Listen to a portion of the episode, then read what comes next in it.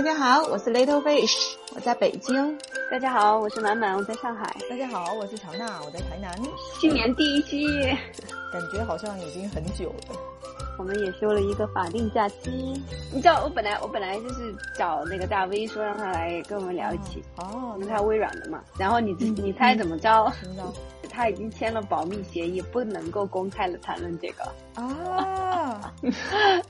所以其实这个这个，我觉得最近这几个巨头，因为。呃，Chat GPT 应该是微软买的嘛？其实他们现在应该是蛮，应该蛮是胜胜券在握的感觉吧。Google 我觉得是比较紧张的最近，因为我刚看一个新闻，就是说他他们出的类似的产品，然后在发布会上面的时候直接就掉了链子，他的回答是错误的，然后就反馈了一个错误出来，然后就就好像是股价应声而跌。哎，但是我我是最近我在。用这个东西来就是研究它在语言教育方面的这个应用的时候，我觉得简直了，真的，我觉得分分钟我就失业了。是不是我们家女儿不需要再请外教了？这个呢，我觉得还是不太一样。就是说，如果说纯粹口语交流还是不太一样，但是如果是针对那种考试应用，对，就是去，尤其是写作的东西。嗯，可能更加典型嘛，因为虽然说它也生成对话，它完全可以生成对话，而且你还可以，嗯，给它限定那种风格，嗯，比如说你可以说这个对话，我希望随意一点，自然一点，加一些自然的口语化的那种填充词，对，然后它它就可以给你生成一个类似像这样子，就我试了一下，就是呃，它生成的一个有填填充词的这种口语的一个一段话呢，就是。还是有一点点重复嘛，当然可能我觉得像这个口语里边，如果你说一些废话的时候都是这样子，你倾向于用同样的填充词嘛，比如说，它就里边反复出现，you know what I mean，you know what I mean，对，就是就是因为我让他说，就是加上一点这种东西，然后他就在里边就是出现了好几次这种，所以基本上的话，你如果是让它生成写作的东西，就会觉得就非常好，就是很流畅，然后就是很连贯。整个的那种观点的话，也表达的非常清晰。然后你也可以用它来生成，就是呃一些嗯就头脑风暴的东西嘛。比如说像我们经常有些写作的题目嘛，然后你就可以先让它风暴一下一些常见的观点，还有可能用到的一些短语是什么。嗯。然后他就会给你出一个这样子的 list 出来。好，完了以后呢，你就可以再再让他。你说，那你给我写几个，就是你就写一段文章，对吧？你就用出这些短语，你就写一段文章，然后他就马上又就就给你组织起来写成一篇文章，对。然后你还可以说这个文章，我想给他再再语言再简单一点啊，它可以。然后语言再高级一点也可以。因为你看像像我我们这种留学考试的，呃，我说我就可以直接给他指令说，我可以让他评评价自己的这篇文章，我可以说你你就用雅思。写作的评分标准来评价一下这篇文章是多少分，然后而且要逐项的去分析，还要举例子，然后他全都可以做得做得到，就是他就会从那个按照评分标准一项一项的给你分析，然后就说这篇文章最后是多少分，然后然后我就说那好，我说你再写一篇，比如说能够拿到八点五分的呢，嗯然后他就啪就给我出一篇，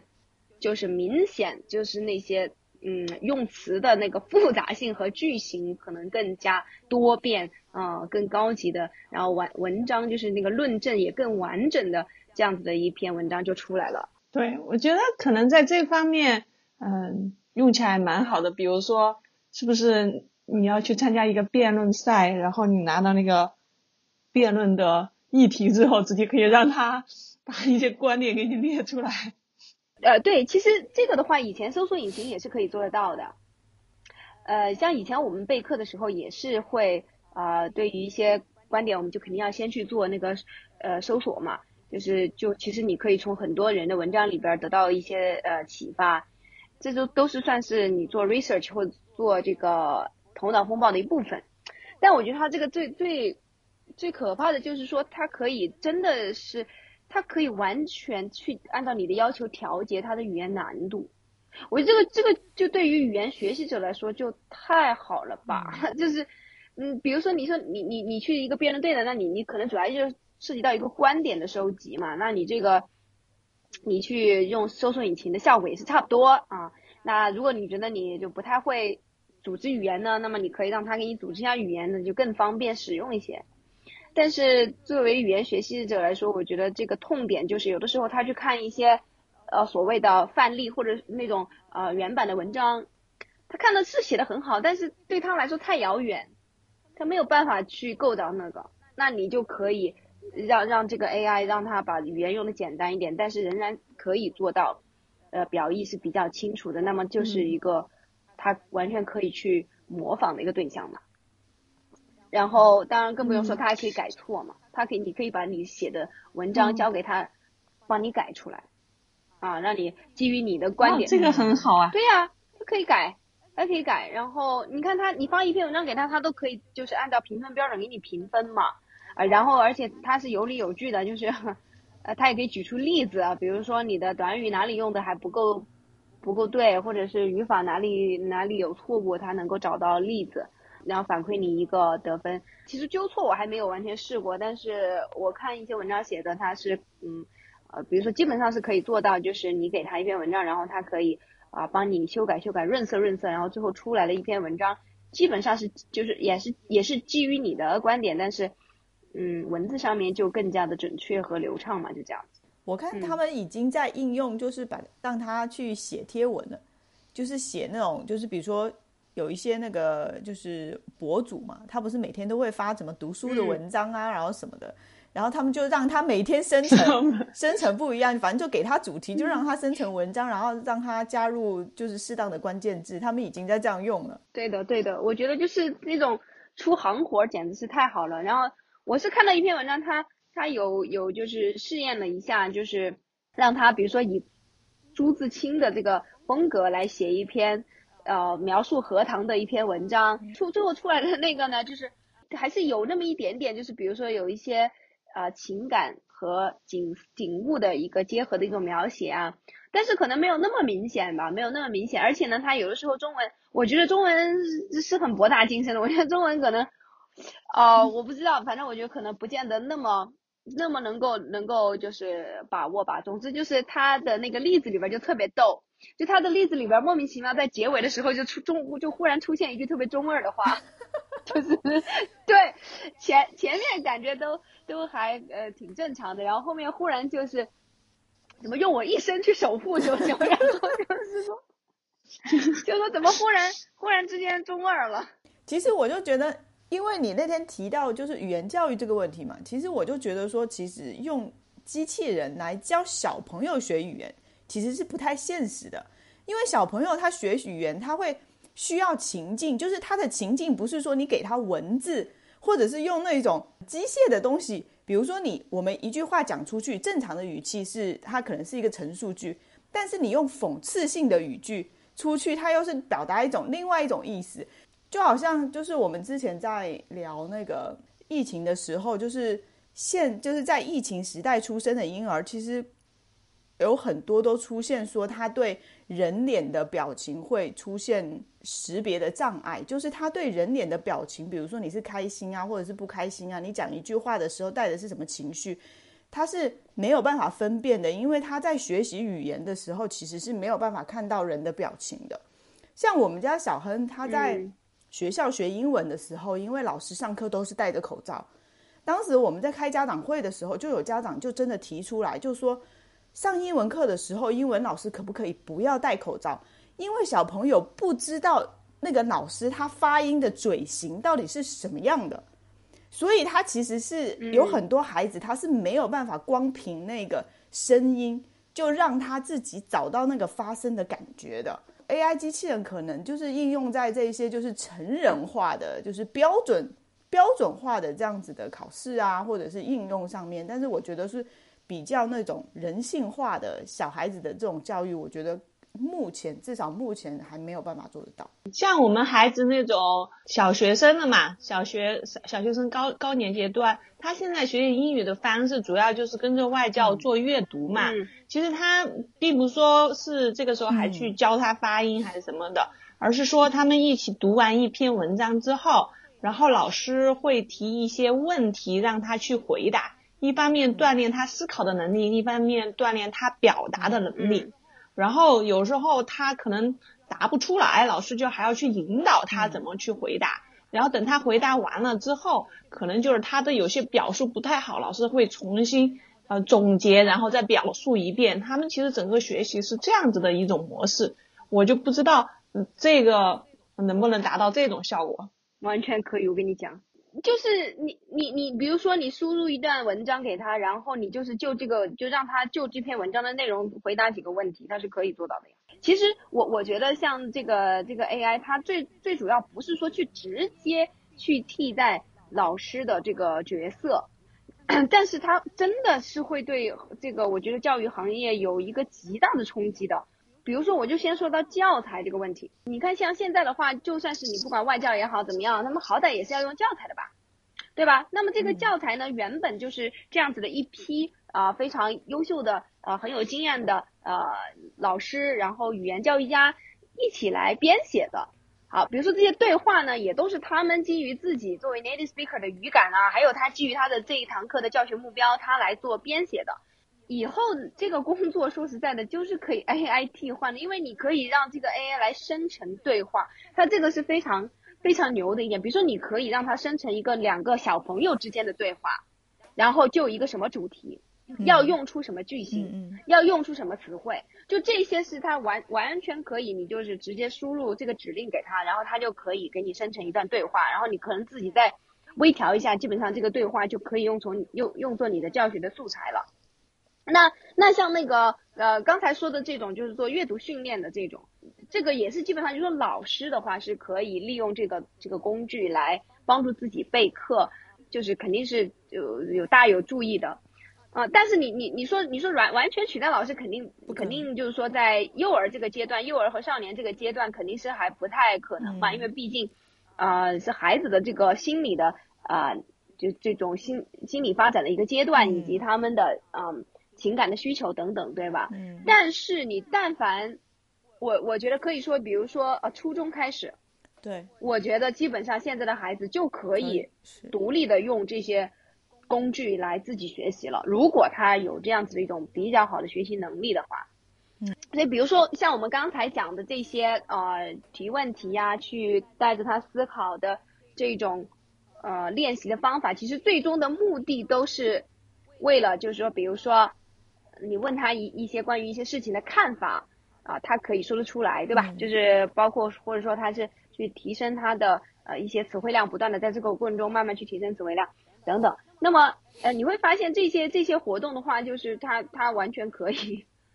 完完完全可以直接就是通过他跟 AI 的这个互动来完成啊。就是比如说你看了一篇关于广告的文章，然后你可能带着引导孩子去做了一堆的思考，然后呢最后你可能想让他输出一下。作为一个就是写写一写一篇小的短文，关于呃广告对我们生活的影响等等，可能未来的孩子以后呢，他也就懒得走走你这前面的这一步了，就直接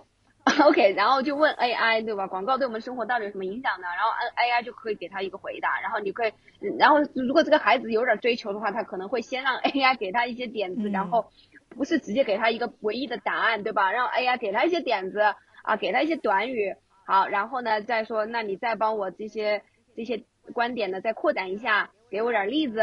甚至你还可以让他直接给你点数据，对吧？然后完了以后，就像你自己在做 research 一样，只是说，它感觉是一个更更人性化的一个一个交互的一个接口嘛，就是跟用呃搜索引擎是类似的一个意思。好，然后完了以后呢，那这个呃最后这个 AI 它甚至可以就作为一个。外语学使用者来说，这个 AI 最后能够做到，就是它把你刚才啊那些观点、那些例子、那些嗯展开的东西，然后又全部把它呃结合到一起，成为一篇嗯这个文本非常小畅、很很连贯的一篇文章。好，那如果说是作为我们说外语学习者的话，呃，你下一步就只需要把这篇文章背下来，或者是你你基本上去把它模仿下来，那就可以了呀。你你你就可以有一个极大的进步啊。对，但是我觉得这还是完全是不一样的模式呀，因为我提到的是我们现在孩子学习的模式是老师来问，孩子来答嘛，在这个过程中训练他的表达能力，训练他的呃思考的能力。但是像你说的 AI，相当于是嗯孩子来问，AI 来答，然后最后孩子通过模仿那个 AI 的回答来学习。呃的过程，我觉得是完全不同的两种方式。这个既没有锻炼到孩子的思考能力，也没有让他主动的去去表达，主动的去运用，而是通过模模仿这种这种很应试的一种方法，就完全背离了我们之前语言学习的初衷。学外语本来就是一个模仿的过程，你的你所有的就是学外语永远是一个模仿的过程呀。就你你你的这个，比如说你你觉得孩子在这个阶段好像他是。啊，主动的去运用了自己的语言，那也是因为他之前模仿了很多很多呀，他之前积累了非常多多的内容，所以他的这个阶段他能够厚积薄发的去去运用了嘛，等于就是，嗯，现在的话就是说这个这个等到他比如说孩子有一点这种呃自主性了以后，他就很有可能他会会采取的就是，他就懒得说白了就是会肯定会有这种非常懒惰的情况，就是他懒得自己先想一遍。就是凡事我先谷 Google 就有点这个感觉吧，凡事我先 Google 是吧？哎，然后 Google 的这个这些观点出来以后，我说嗯 make sense 对吧？啊，我挑一两个，然后我自己来说一说，这就这就变成我我整个的这样的一个学习的过程了，很有可能以后就是这个样子。好可怕呀！不是，我是觉得说在以后 AI 存在的时代里面，你可能人都已经不再学习语言了，就是已经不再需要去用。用什么需要什么思维训练，然后让他去学会一个语言，或者是想要用他们的这种思维的模式去去去做这件事情。是的，我之前也是看了有一个那个文章里面说的，就是说目前的这个，因为这个目前这个 Chat GPT 它是就是目前的 AI 的这些模型里面，应该是它的参数的量是最最大的嘛，那个那个数量级是最最大的。嗯，我是看了有一个就是得到的一个课程里面，他讲的一个数据是它是千亿级的，对，是反正是目前就是最最大的一个参数，就我也不懂它这个这个参数怎么理解嘛，总之就是它这个模型的，反正它的参数是千亿级的，所以就是会会有个什么现象呢？就是其实它可以学习语言了，就是比如说你你就是让他去翻译，就就你根本没有训练过他做语言之间的翻译，但是他。他可以做得到了，比如你，你直接就是给他一个法语的句子，他就可以给你翻译成可能相对来说比较呃正确的一个英文的什么什么之类的，对吧？而而且这种可能就是啊，因为他基于的数据实在是太大了，所以他就走它的原理就是他选那个概率最大的，所以肯定还是会有错误，但是大部分情况下肯定就是日常生活那些肯定是非常够用的。这个确实有可能以后大家会觉得还学什么语言呢？反正我不会呢，我就问一下他，然后。对吧？然后嗯，那或者就是他直接把中间那个过程都给我省略了，然后我们两个人就可以在两端用不同的语言，然后直接进行交流，是吧？我敲的是英文，然后他那边直接替换成对，然后那边出来的是中文，然后就是完全交流无障碍了。对，因为因为它只只要它的速度再快一点的话，你会觉得真的，因为它现在速度也是非常快的。我我给它让它生成一篇文章的话，真的就是几秒钟的事情，几秒钟它就。就就就可以给我一个反馈，相当于你们俩之间有一个同声传译啊，对对啊，是不是？就就就就就是这种，而且它它就比较靠，就就特别有颠覆性的一点就在于这样，就以前的 AI 呢都是就具体的，它专门针对某一项工作的 AI 嘛，比如说啊 AlphaGo 就是专门针对那个围棋的，所以呢它这个东西它也不能去搞别的事情，然后呢那比如说那种。Google Translate 其实本本质上也是 AI 嘛，对吧？那这种翻译的嗯软件应用，呃，但是但是他们这种基于的那个数据库，或者说它的一个背后的什么原理吧，反正我不太懂，反正就都都不如这个 Chat GPT 的目前的这个这样子的一个强大，就它不需要你专门去训练什么，然后它就掀桌子了，对吧？就是以前都是要。还还好歹 AI 也要有它的职业的划分是吧？你你一样一样的工作去训练，好，结果这个一来就全部掀桌子，就是就是不管是什么工作我都能学会，不管什么工作啊，对呀，不管什么工作我都能学会，就是你也可以把我当做一个，你可以帮我当做一个写作文的，帮你写作文，帮你就是。组织就是汇报的语言的这样一个工具，你也可以帮我当成一个翻译机，你也可以把我当成一个数学、物理或者各各方面。不过我我有同事说，那个物理和数就物理，他有去检验那个啊 GRE 的那些物理的题，好像说是乱做的，就是好像说这个不是不是非常的准确啊。但是至少像目前谈论的比较多的一个是语言方面的组织语言方面，另外一个就是那个写代码嘛，就是有很多的程序员就是可以直接嗯，就就就说我我我希望我的代码实现这个目的，就等于就是完全把对对对。看一篇文章，我觉得非常有意思嘛，就像我们这种不懂那个程序的呃程序员的人。呃，不懂写程序的人，我们会觉得程序员好像在操纵了一一种密码，对吧？或者他们有一种魔法，对他只知道是他只有他们知道那个咒语，然后他知道这背后的关系，所以他可以把啊通过这种编码，然后把一个东西给实现啊。但是现在的话就变成了，就是说我们作为一个就是麻瓜，对吧？我我们只要 给他，我只需要告诉他我希望达到一个什么样的目的啊，然后这个这这这这个 AI 它自己就把这个。这个目的给我实现了，他就把这个代码给生成了，嗯，所以，所以我我就根本不需要去了解到底是怎么就，哎，但是我觉得，比如说那些功能的代码，那如果是源代码，不是都受到他们那些公司的呃知识产权保护的嘛？都是，对他，那他是怎么一下就写出来了呢？人家都开发那么久，开开发才能开发出来的代码。人家就说 AI，其实大家在争论的就是说，它其实对于相关隐私或者是版权或者是法律意识这个，它是没有任何的规则跟概念的，就是它没有办法去判断这些东西。它只要它的资料库里面有，它就会把它丢出来。对的，对的。而且就是昨天我在看一篇文章，也是讲说，就当然了，它的那个。呃，那些语言就是编码那些语言，他是怎么学会的？我觉得倒不一定是说他需要去找那种商业机密的东西，因因为有非常多的嗯公开的这些渠道，对吧？那种什么叫做 open source 的那那些东西，或者说这种这些语言的学习的材料，包括教材，对吧？就是各种各样的，等等于就是它跟人一样嘛，它跟。每就是一个普通的程序员一样，他也是通过，他也是可以通过这些公开的渠道去学习这种语言。但因为他的学习能力太强大了，而且他能够获取的这个信息的那个数量级实在不是我们个体的对个体的程序员所能比拟的，所以说他可能学习的那个速度就非常快。那么，但是另外一方面，就是我也是有有看一个新闻，就是说他是有在在那个 AI 生成的。编码里边好像发现了一些什么，反正就是我不知道他们也是怎么发现的。总之就是可能有一些涉及机密的东西，他们就怀疑说是有可能个别的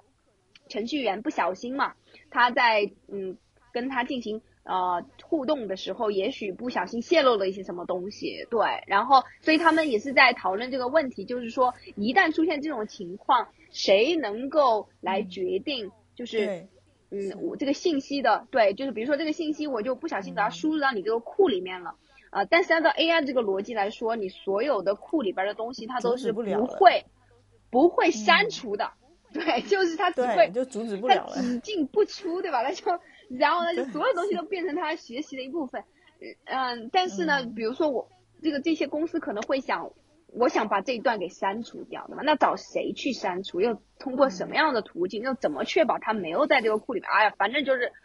非常非常艰难啊！所以我看的那个新闻里面，就是说目前的这些 IT 的巨头们都是就是相当于是在警告他们的程序员，就是不许用这个东西，就是啊什么什么之类的。对，但我觉得根本就不可能拦得住嘛，就是他肯定会去帮助程序员取代一些嗯。比较繁琐的一些基本的一些程序的写作，我觉得啊，可可，你至少可从这个方面肯定是会有这个功能的，嗯。但是我觉得关于版权这个，其实像那个画画，就是 AI 绘图，啊，我我觉得也就是一个很值得探讨的问题了。其实我也是在这个，我觉得人人真的是这样子啊，就是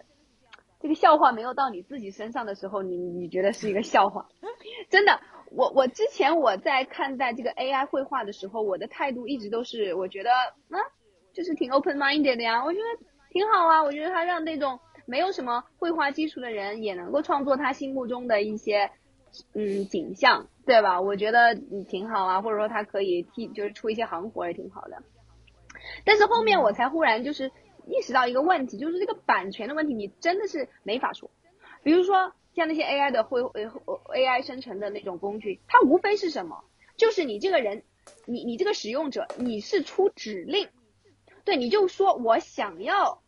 啊、看到是这样子的一个景象，对吧？啊、这个是一个什么样的空间，有些什么样的角色，什么样的构图对比，然后就反正就写这么几句指令，啪输进去，然后呃，或者我还可以加上一个我希望以什么艺术风格来呈现，好，然后啪输入进去以后，那这个 AI 就给你出一个，呃，把你的把你的这个文字的东西视觉化的这样一个作品出来。那我就在想了，我就在想这个问题，就是说这个作品，你怎么好意思说这是你的原创呢？就我，我现在就觉得说这个你，你凭什么说这是你的原创呢？我觉得指令是你原创的，但是这个画它就不是你原创的呀，这个画是 AI 画的呀。我觉得你是没有办法对它宣示这个所有权。对，我觉得这个问题跟那个什么一样，跟我们以前做设计一样，就是说你要做一个，甲方会给你指令，我要想建一个什么样的东西，然后呢，我们就把它给呃画出来了嘛，画出来了，但这个这个这个东西的所有权属于谁呢？我们会说，在这个呃合合同程序期间所产生的东西所有权是客户的。但是呢，其实我们这些我做出来的这些设计图纸，嗯，理论上讲我不能够一模一样的再用到另一个项目上去，但是我画这个下一个项目的时候，基本上会是在这上面改的，改不改办嘛？你设计不可能从头再来画一张呀。嗯然后呢，这个这个这些这些图纸的，其实这些图纸的也是存在我们的资料库里面的嘛。嗯，我现在就才才真正的能够去理解那些就是强烈的反对 AI，就是使用 AI 绘画的那些艺术家的那种心情嘛。我觉得就之前我就觉得他们可能就是太焦虑自己会被抢工作嘛，然后就是嗯不能够看到这个历史的车轮前进是不可阻挡的吧？就可能之前你会这么去想，但是现在你你就会更去思考，其实呃版权问题其实是你是说不清楚的，对，至少就像你就像 Little Fish 刚才说的一样，你你你至少他肯定也是双方的，他不可能是说，那你你只是说你为客客户所创造这个地方，你说客户拥拥有这个所属权，它其实有点像是那种嗯版权的使用使用权的感觉，对吧？就你把你这个使用权就是独家嗯卖给他了，但实际上真正的这个原创肯定是属于你们呀，对吧？嗯，就是甲方提个需求，他而而就能叫且就是把这叫自己设计师吧，这肯定不行啊，对吧？对，而且我们会说，甲方拿到这个图纸，他不能够说再去建一套一模一样的东西。就是觉得说，那这个我就就能够理解他们的出发点了，而且而且更更加一个复杂的一个情况就是，像这些 AI 绘画的程序这些模型，它的库嘛，全部都是其实它的库里边全部都是原创的作品，直接把人家的这样原创的作品，就是你不可能，就是因为因为。你没法说这个东西是多大程度上去去调用了你的某一个画的某一种元素，但是但是你、你你总之就这个东西就就很复杂。我觉得不管怎么样，你是不能够就是嗯理直气壮的说啊这个东西我百分之百的原创是吧？就是这是我的想象力的一种体现，这是你的作品。我觉得反正我我我还是觉得这个这个是很复杂的，很很难讲。所以有很多的，就是艺术家，现在他们就是非常的，呃，就坚持的那种艺术家，就是坚决的，就是嗯，就是各种呃，防止自己的作品就是被进入到这种 AI 绘画的库里边去嘛。对，怎么可能啊？有可能无谓的努力，但是我觉得从从这个角度上，你真的觉得确实是不不公平。我我有看了一个评论，我觉得就讲挺好的，就是他就是说这种感觉就是像。无痛当妈，就是你没有十月怀胎，对吧？就是你没有经历任就整个的这个过程，然后呢，但是你就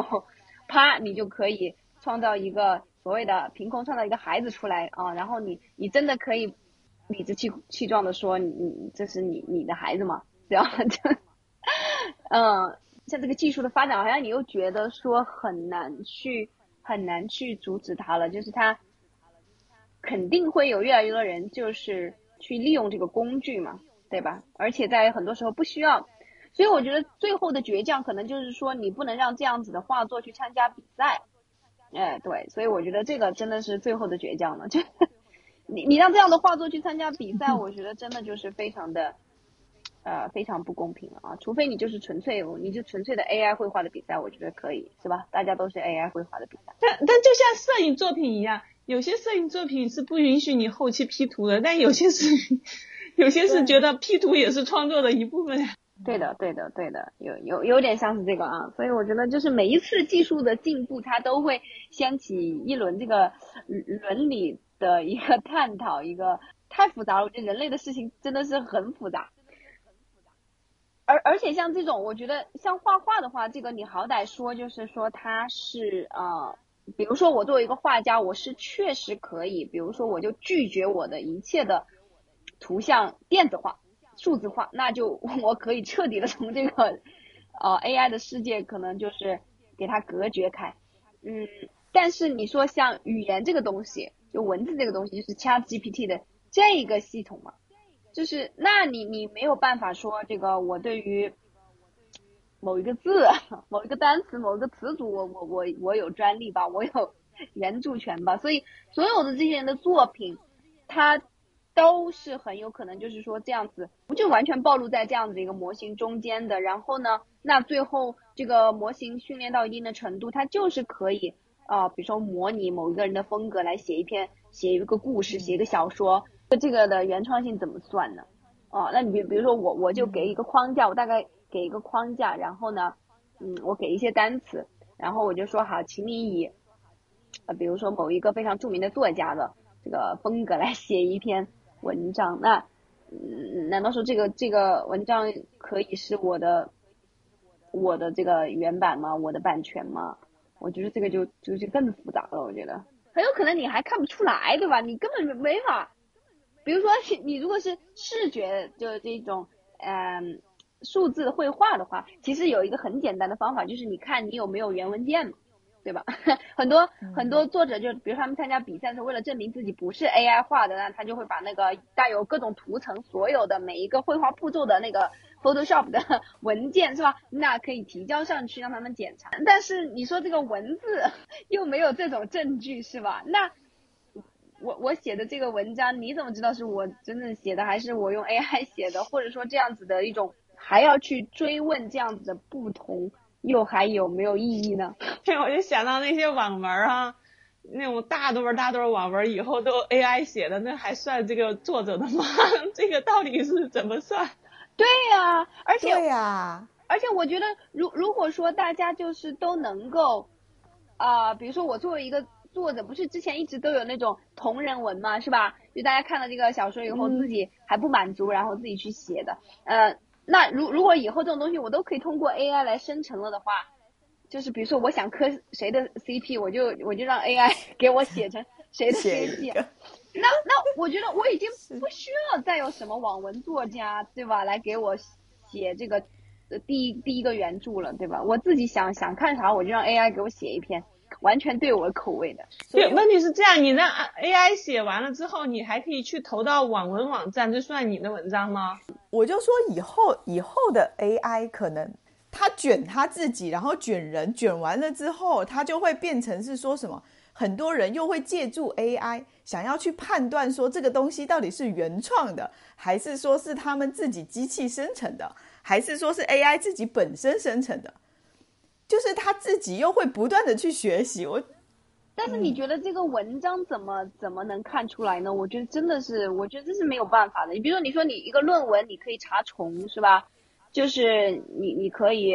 呃，这个是可以进行一些判断。那么如果说是 AI 生成的，就是我我完全可以就是在这个 AI 生成的基础上，我自己再调整一下，是吧？我自己再微调一下，但是仍然是就说这个跟抄袭不是因为。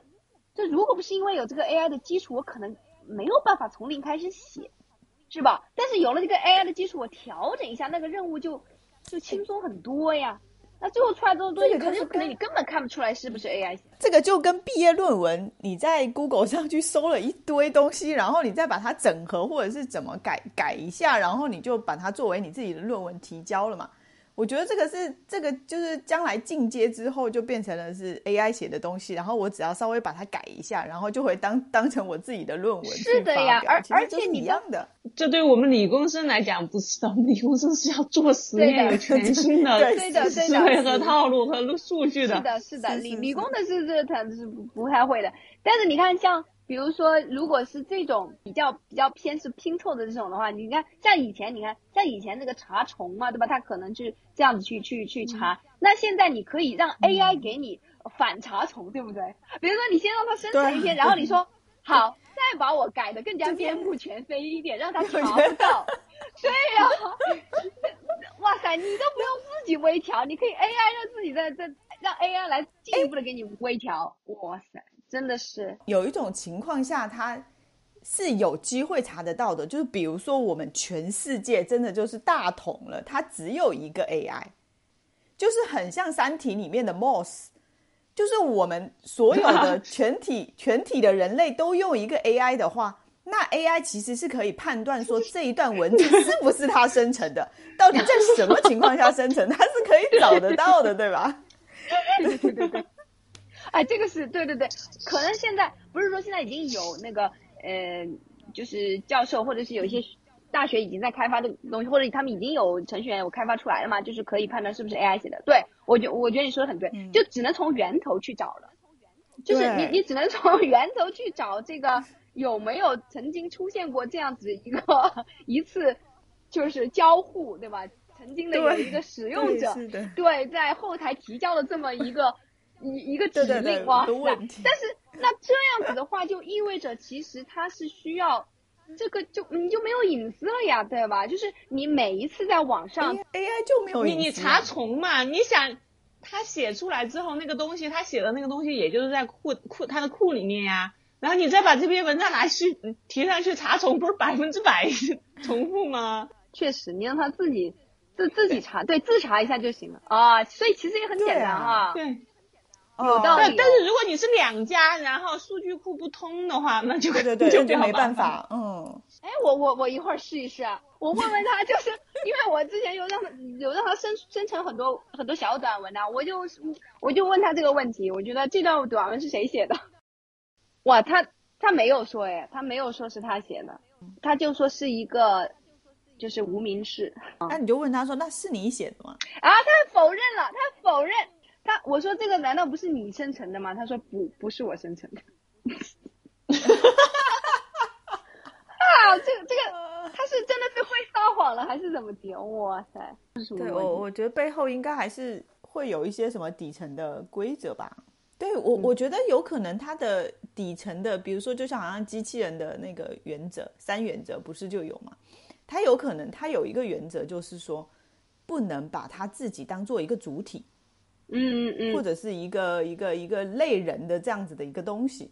那你问他是否是否曾经生成过和这个一模一样的一一篇对话？那你说没有啊？他就说没有，他就答是没有，不是他不是他他肯定就会说没有啊。我就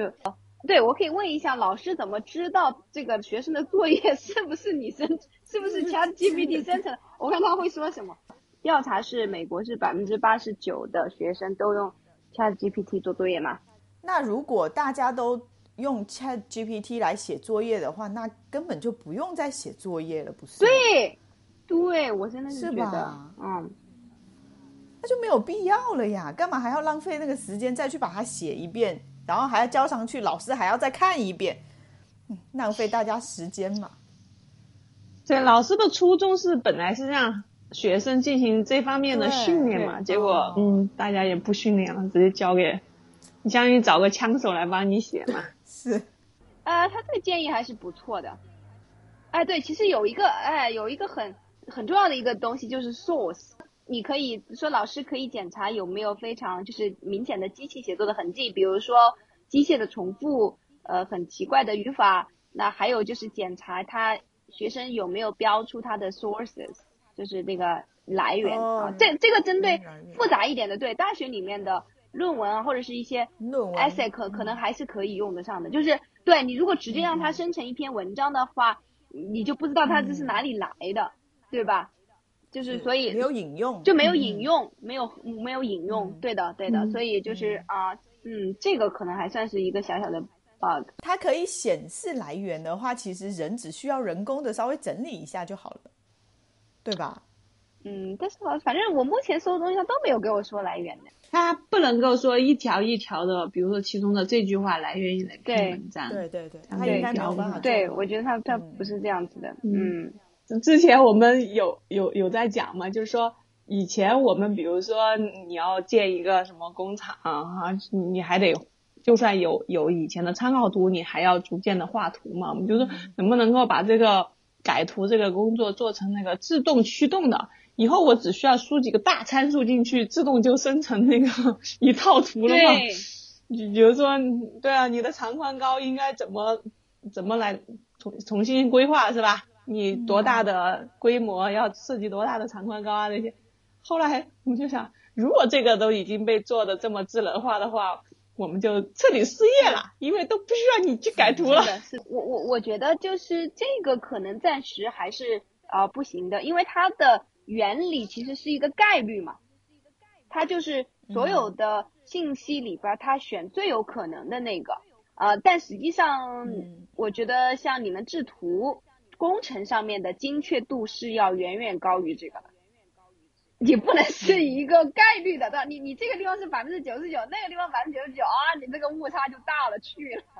就是万维钢嘛，它的课，然后它里面举一个例子，就是说，比如说啊、有有一个填空题啊、我跟我的什么去散步啊，那么这个 AI 的话，它就是完全会基于这个概率，它会想这里很有可能是狗，然后而不可能是香蕉这种词，对，所以它是它是通过这种概率，然后去进行学习的，然后以及去生成一个呃一个内容的，因为它的库非常大，然后那个参数就是也是数量级非常非常可怕，呃，就导致他最后的生成的东西可能就是好像那种机械的痕迹就越来越淡了，就是就特别能够做到一定的很有自然的那种感觉。我这这真的是挺挺可怕的，就你看他写的这种文章，你真的是觉得很可怕的，尤其是像我们作为这种，就是可能 non-native 嘛，你会觉得他这写的就是比我们自己写的可好多了。对，可能 native 能够看得出它还有哪里还不够自然吧，嗯。但是我觉得已经非常非常，嗯，就是细微了，嗯。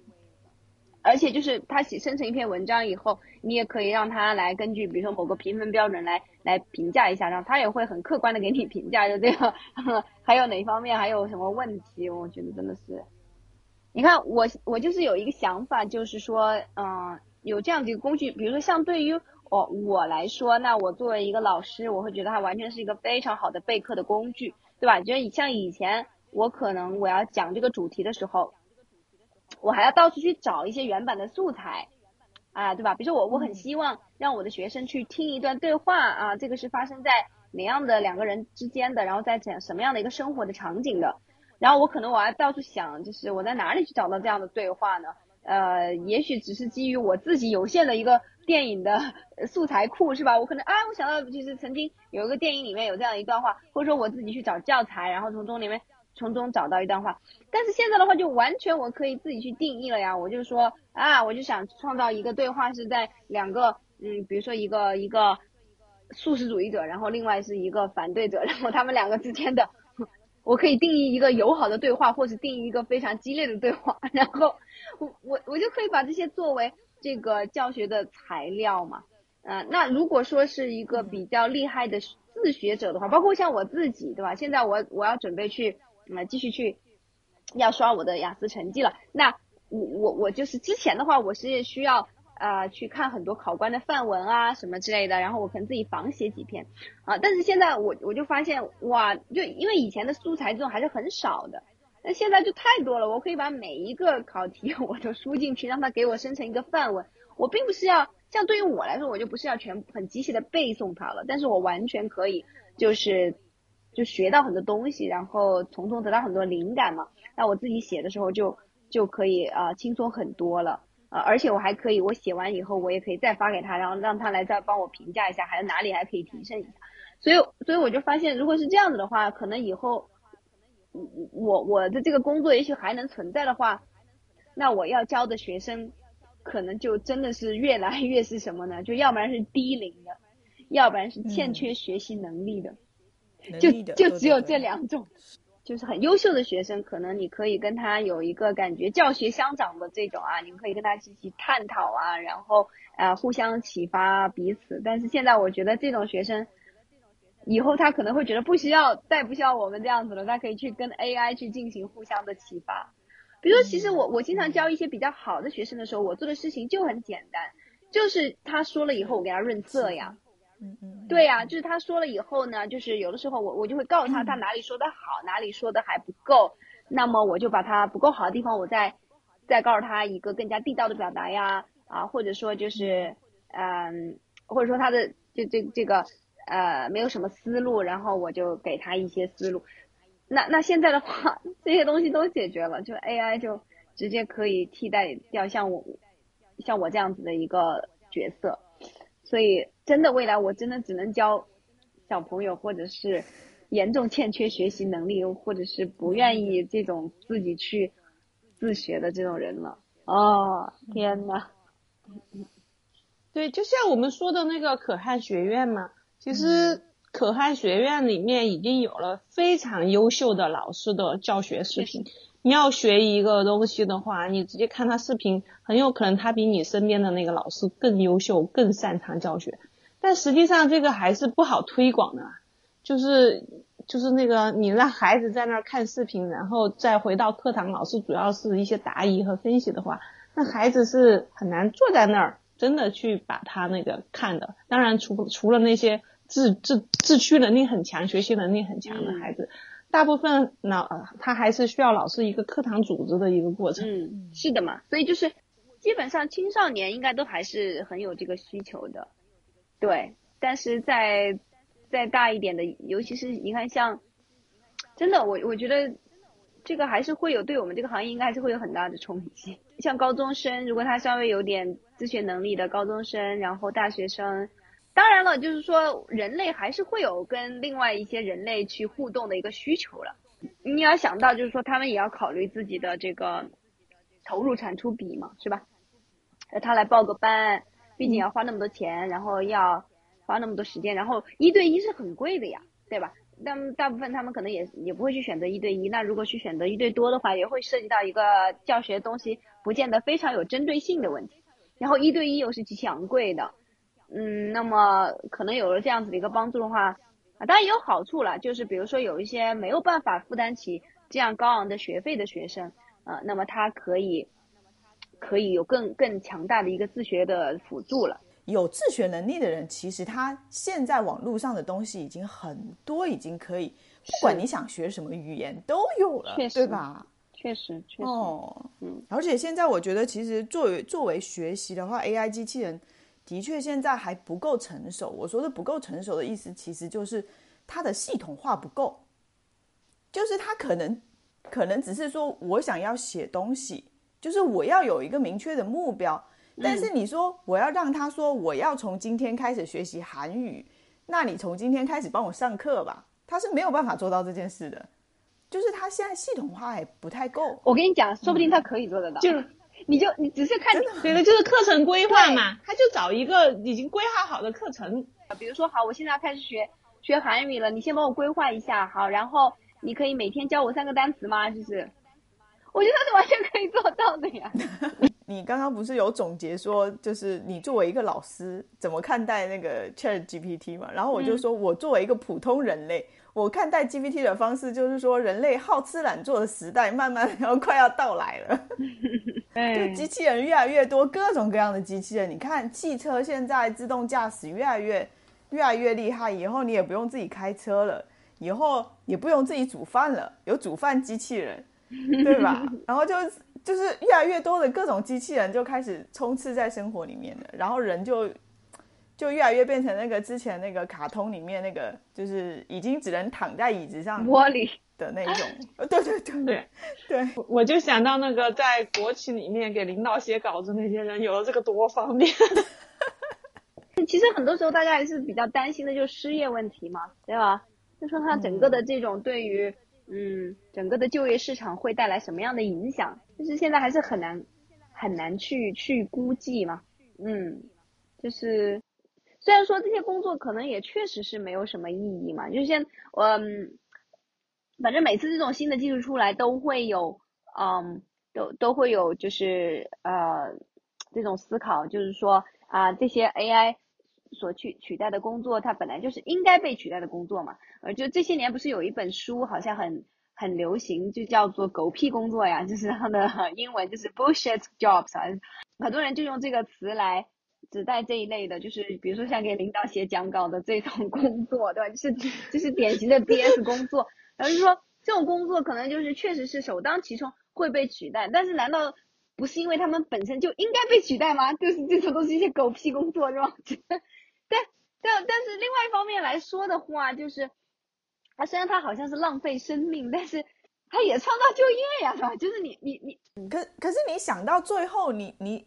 还有什么事情是人类值得做的呢？对呀，就是创造嘛。但是像像我们的工作，就是 AI 不能替代的呀。我们说做落地的，就是你当你。给一个企业发现它问题，开了一些方子之后嘛，你要去推动他的人去落地，眼光再放远一点。当这个公司，当你的客户的公司已经全部都是 AI 的时候，你就没有这个，他就没有这个需求了，知道吗？你就不用推动人方子一开，他执行力可好了。对，是吧？就是将来如果全部都是 AI。想要不断不断的替代人类的话，我觉得人类到最后真的就是没什么事可做了呀。哎，是说到说到这个，我也是，就是我一直在想一个问题，就是说，嗯，像每次我们说到这个话题的话，大家都是非常恐惧，就觉得说 AI 如果就是 take over the world，对吧？就是，呃，它是不是会就会大开杀戒，对吧？把我们这些呃，就人人类给给干掉。嗯，但但是我我又转念一想说，其实，嗯。就是因为 AI 它就是一个设定的一个程序嘛，一种模型嘛。如果你给它设定的时候就是这个呃要理性，对吧？要要就是以以这种比较利他一点，或者说就是效率，哎呃就是不不没有什么侵略性的这种，或者说一切都是尽可能的找到呃一种啊。不就是叫什么？就是最优解，一种双赢的一种最优最优解。如果你对于这个 AI 的定义是这样子的话，那其实它比，就说你把世界交给这样的一个 AI，可比交给那些战争分子贩子，对吧？可比交给那些充满了这种民族主义的思想，然后就像就像对吧？发生战争的，像最近的就是说这些国家的战争或者宗教的冲突的，交交给这些人手里。不是要安全很多吗？对吧？其实这个 AI 是一个善的，这个如果它真是体现了人类的理性的那一方面的，难道不是说这个世界被这样子的 AI 给统治了要好很多吗？如果是站在你的这个论点的这个基础上哈，你在想说，那这个 AI 是谁创造的？他学习的那些内容到底是谁给他的？那如果这些给他机器呃给他内容让他学习的人，就只给他。一些就是人类历史上最肮脏的、最不堪的这种学习的东西，然后让他学，就是掌控他的人，其实就是在掌控世界。对呀，所以所以就是真正可怕的不是说 AI 控制世界，而是就是坏人用 AI 控制世界。对对对对，所以就是技术的两面性。你正常来说，比如说你就像这个 ChatGPT，你想这个东西好用的话，你你其实就是想用它来。尽可能的得出一种最最高效的解决问题的方法，是吧？啊，那这这个其实就涉及到嗯一个理性的决策的问题，是吧？那那你就你如果说，比如说，如果说你就是你你你就是想把这个 AI 训练的，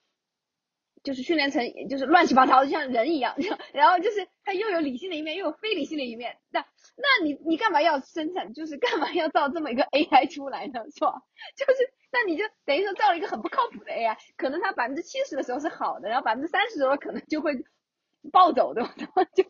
就就彻彻底搞出一些幺蛾子来。那那你可能你会觉得你没有办法，就你你就没有必要去搞这样一个事情嘛？那必然的话，我们的，我觉得我们的一个倾向肯定还是希望就是这个 AI 能够是彻底理性的，是吧？就是体现我们的理性的一方面，就是它有它有规则，它有可预计性，要不然。啊，大家没没法去预见它的行行动的话，就非常可怕嘛，不哎，就是啊，就是啊，所以所以如果我们从这个角度上面想的话，就即便是一个坏人，他想要用 AI 来干坏事的话，